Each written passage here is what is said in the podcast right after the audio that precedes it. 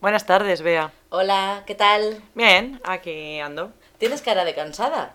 Cara de cansada, ¿por qué? ¿Saliste ayer? Bueno, salí un poquito. ¿Eh? Ujú. Anda, se te nota. Salí un poquito, pero solamente hasta la una de la mañana. ¿Y saliste a cenar? Fui al, al cine y no cené en casa. Fui al cine a las diez y media y luego nos fuimos a tomar después del cine un- una cervecita, pero nada más. Ujú. ¿Y qué tal el ambiente con esto de no poder fumar dentro de los bares? Ah, bien, muy bien. ¿Sí? Se respira mucho mejor. Vamos, yo soy fumadora. Ya lo sabes, pero en los bares prefiero estar sin, sin el humo del tabaco. Cuando me apetece fumar un cigarro salgo fuera y fumo menos, la verdad. Ujú. Es que yo la última vez que salí vi a un montón de gente fuera de los bares y a muy poca gente dentro. Sí, sí, se conoce gente. También es verdad que sales fuera de los bares y con la excusa de fumarte el cigarro, pues acabas hablando con gente y al final la charla pues se alarga y estás más rato del que pretendías estar.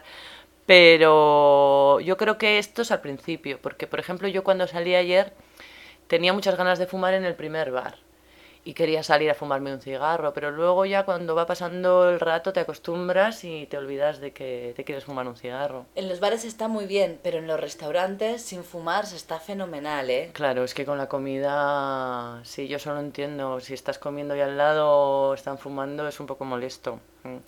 Pero los hosteleros no están tan de acuerdo con esta ley, dice que van a perder mucho dinero. Estaban los- con los que yo he hablado están bastante descontentos. Ujú. Aunque dicen que en otros países, cuando se puso esta ley, eh, la hostelería ganó dinero, subió el número de clientes en, en ciertos bares. Claro, es que depende, porque por ejemplo, si tienes niños, antes no ibas a los bares, Claro. y sin embargo ahora pues puedes entrar y en invierno se pasan bastantes horas en los bares porque no se puede estar en la calle. Claro, hombre, a lo mejor lo que, los que lo notan más son las discotecas por la noche. Sí. Ujú. Sí, pero yo conozco a gente que es que fuma mucho y están encantados, ¿eh? Sí, sí, sí. Lo que pasa es que pagan la entrada para la discoteca y se pasan la mitad de la noche fuera, pero bueno. A mí lo que me han dicho es que hay sitios donde ahora que no huele a tabaco, huele bastante mal. Sí, eso también me lo Sí. han dicho a mí. Sí, que sí. tienen que regalar desodorante a todos los, los clientes. Sí, es que antes, claro, el olor del tabaco lo camufla todo. Claro, claro.